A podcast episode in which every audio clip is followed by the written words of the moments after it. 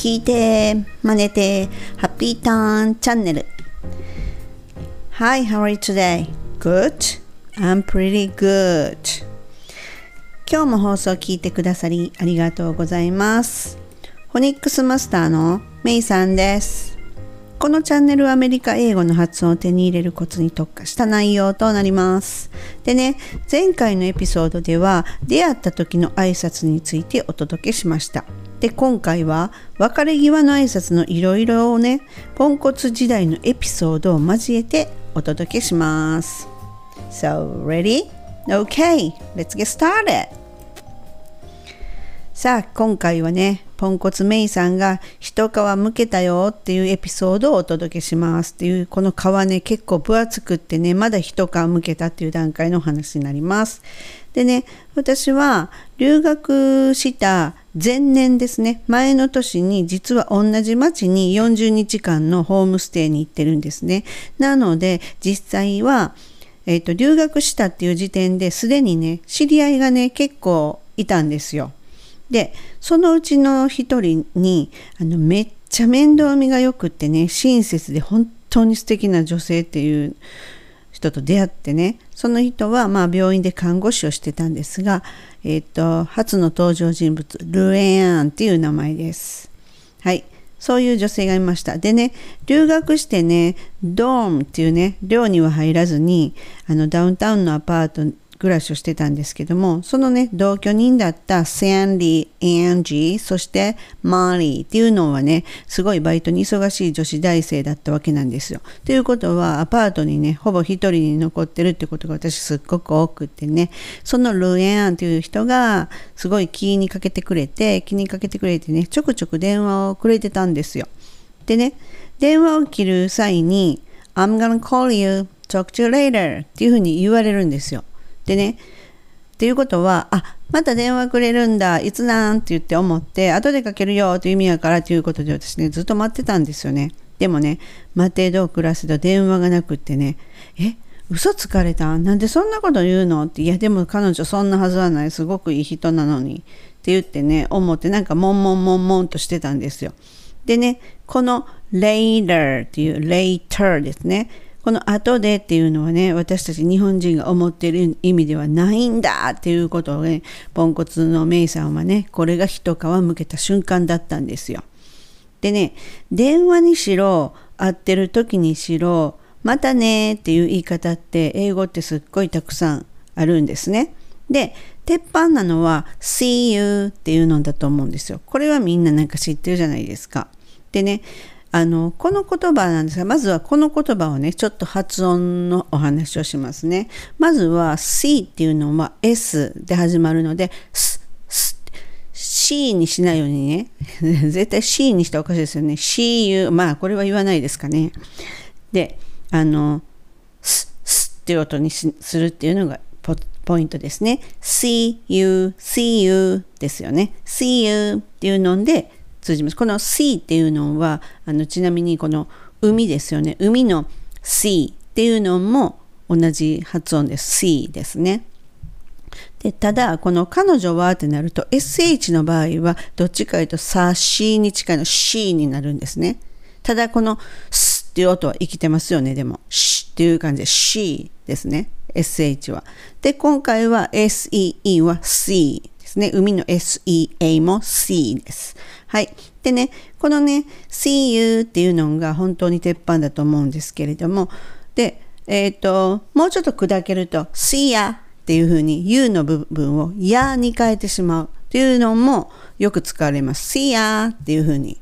するとなんかこうすごくぐっとこう親しみっていうのが感じるっていうか、距離がぐっと縮まった関係みたいな感じに思います。はい。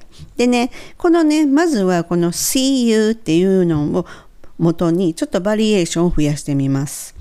ではまず聞いてくださいね。2、4、6、6個、6個お伝えしますね。see you の後ろに see you soon, see you later, see you again, see you around, see you whenever, I'll be seeing you っていうこの6つになります。じゃあまずね、えっと、これもね、あえて日本語で意味をっていういうことは、あの、このチャンネルではあまりしません。っていうのは英語は英語としてのあのニュアンスっていうのを私はすごい大事だと思ってるのそれを日本語に直してしまうっていうとこう感覚的にどうしてもこう日本の感覚みたいなのがずっとつきまとうのでなるべく英語は英語のニュアンスっていうのをキャッチする自分のなんか例えばちょっと余談になっちゃうんですけども、Thank you っていうのを言った時とか言われた時にいちいち頭の中でありがとうって訳す人いないと思うんですよ。Thank you は Thank you として受け取ってるじゃないですか。これがニュアンスになるんですよ。その英語として理解しろっていうことはまず無理なんですよ。そのバイリンガルでもないし。なので、そういう、そこを目指すんじゃなくて、ニュアンスをキャッチする。で、ニュアンスを自分の中で自然と消化したらそれで OK なので、Thank you っていうのがどういう意味合いなのかっていう、これでいいんですよ。いちいちありがとうって直すっていうこと自体がおかしいので、なので、このチャンネルでは日本語っていうのはなるべくお届けしないようにします。その意味としてね。はい。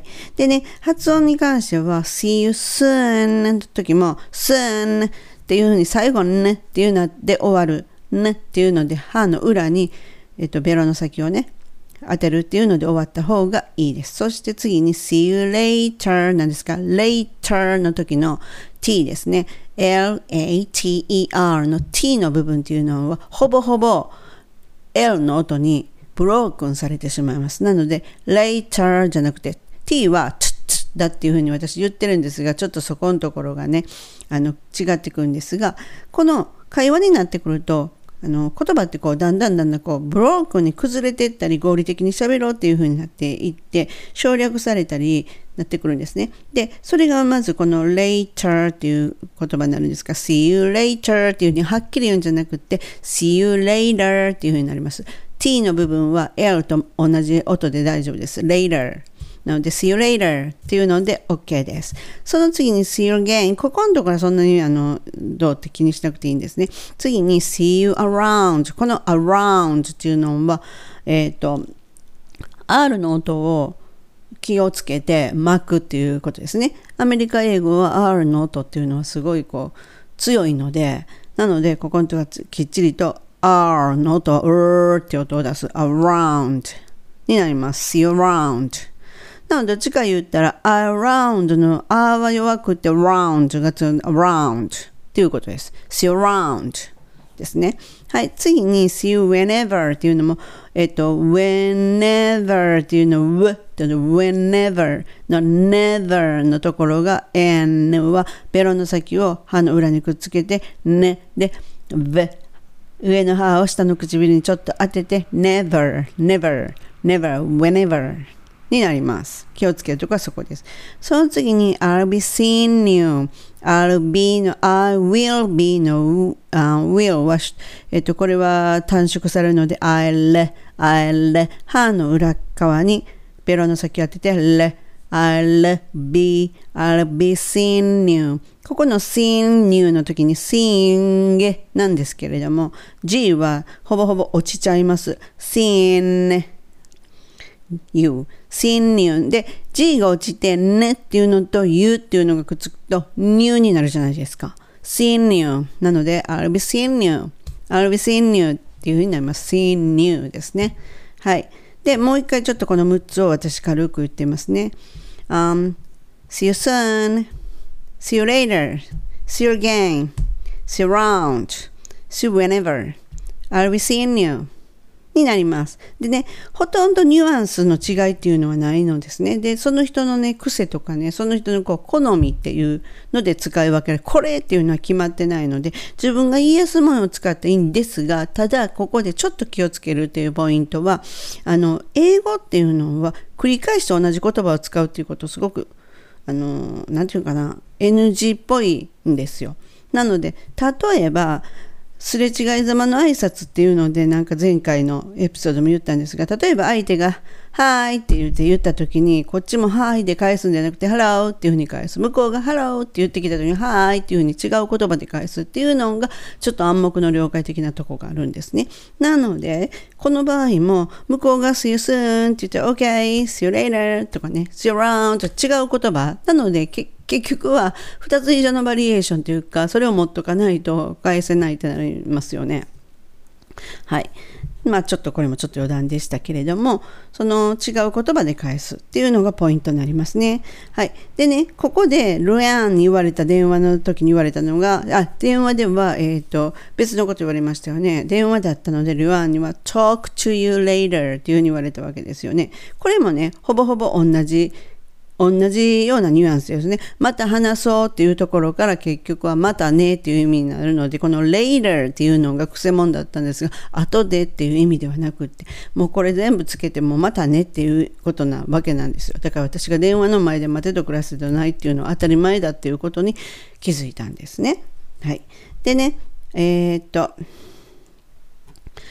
でね、他のね、こう例えばね、こう久々に会った人とかいるじゃないですか。偶然街だったりとか、モールであったりとかってありますよね。その時の別れ際、偶然やったらこの給油だったりとかね、する場合ですよね。その場合っていうのは、まあ別にね、see you later とかね、see you とかでも全然いいんですよ。see ya とかね。でもいいんですけれども、あの、やっぱりこう、そんなに、そんなに会ってなくってばったり会った時に、えー、また連絡してきてよっていうようなことを日本語でも言うと思うんですよ。そんな時のあの言い方としてね、catch, catch you later, catch you later とか、don't be stranger とか、keep in touch, take care っていうのが結構使われる言葉です。じゃあ今度はこの4つもちょっと言ってみますね。